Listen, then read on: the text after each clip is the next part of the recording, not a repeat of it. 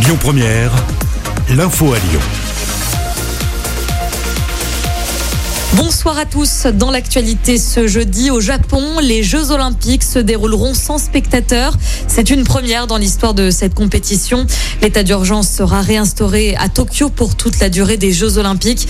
Il débute dans deux semaines. Une réunion doit se tenir euh, ce soir entre les organisateurs et les principaux acteurs de ces JO.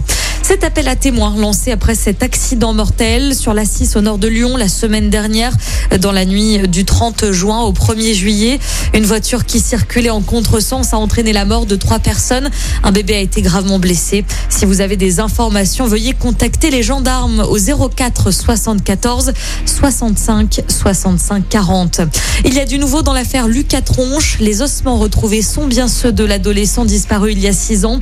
Euh, fin juin, des restes de vêtements, un sac à dos et donc des ossements avaient été retrouvés à Bagnols-sur-Cèze dans une zone difficile d'accès. L'enquête devra déterminer s'il s'agit d'une chute accidentelle ou bien d'un geste volontaire.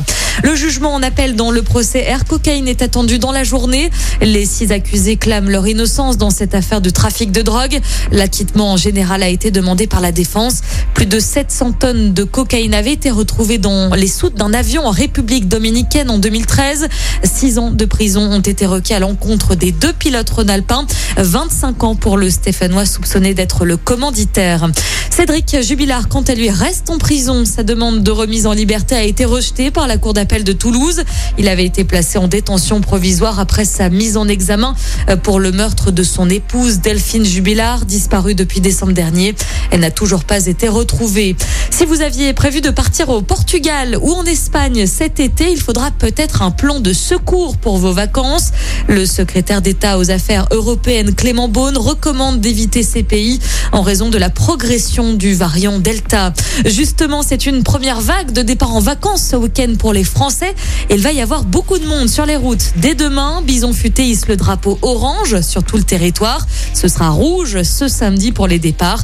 Il est euh, conseillé d'éviter d'emprunter l'autoroute A7 entre Lyon et Orange euh, de 11h à 19h demain et de 10h à 14h ce samedi.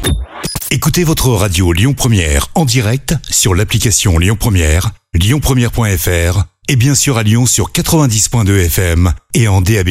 Lyon Première